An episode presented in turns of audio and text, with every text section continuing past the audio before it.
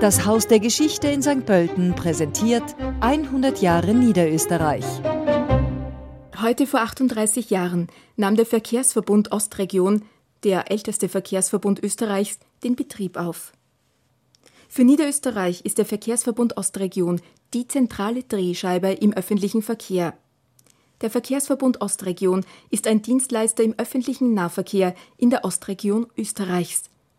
Dazu zählte zunächst die Stadt Wien und deren Umland in einem Zonensystem von rund 50 Kilometern.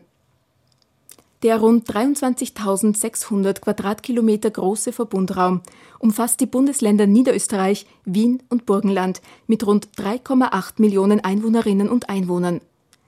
Zum Verbundbereich gehören große Teile Niederösterreichs, das gesamte Stadtgebiet von Wien und ein nördlicher Abschnitt des Burgenlands.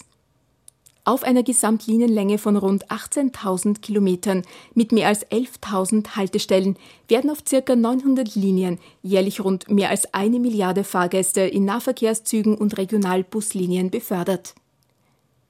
Die Gesellschafter des Verkehrsverbundes Ostregion sind mit je 44 Prozent Niederösterreich und Wien sowie mit 12 Prozent das Burgenland.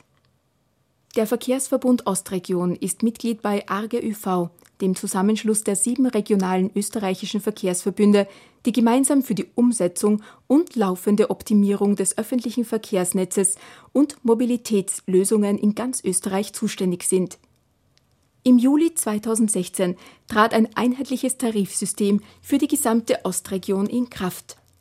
Als größter Verkehrsverbund Österreichs sichert er seither flächendeckende Mobilität und umfassenden Service für seine Fahrgäste. Diesen historischen Rückblick präsentierte Ihnen das Haus der Geschichte in St. Pölten.